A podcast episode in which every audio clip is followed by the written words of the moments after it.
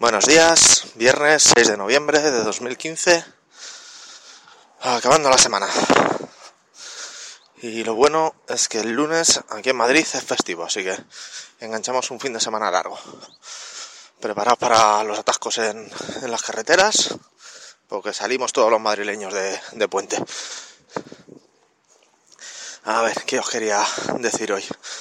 Primero que ayer me llegó la una fuente de alimentación que he comprado, la Corsair AX, AXI 1200. Así que este fin de semana me toca trastear con el PC y jugar al Lego.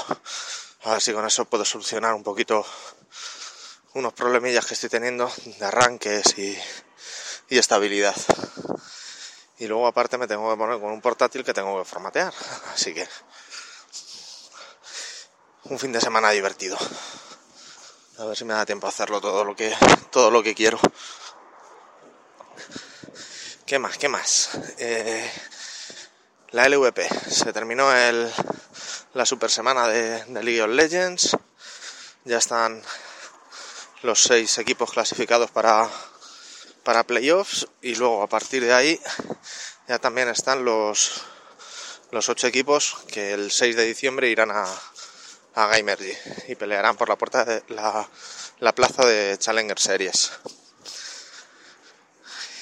Y, y, y, y, venga, un poquito de autobombo que nunca viene mal. Perdón. Tenéis ya disponible el, el chatarre digital de esta semana. Es el, la, la biografía de Theodor Kaczynski, también conocido como una bomber. Así que si os apetece darle una escuchada, que seguro que os gusta. Y para terminar vamos con los lanzamientos del día, que hoy son dos.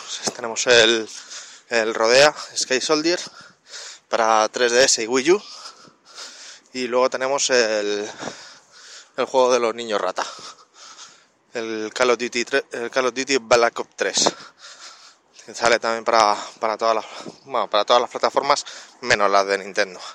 O sea, PS4, PS3, 360, Xbox One y PC.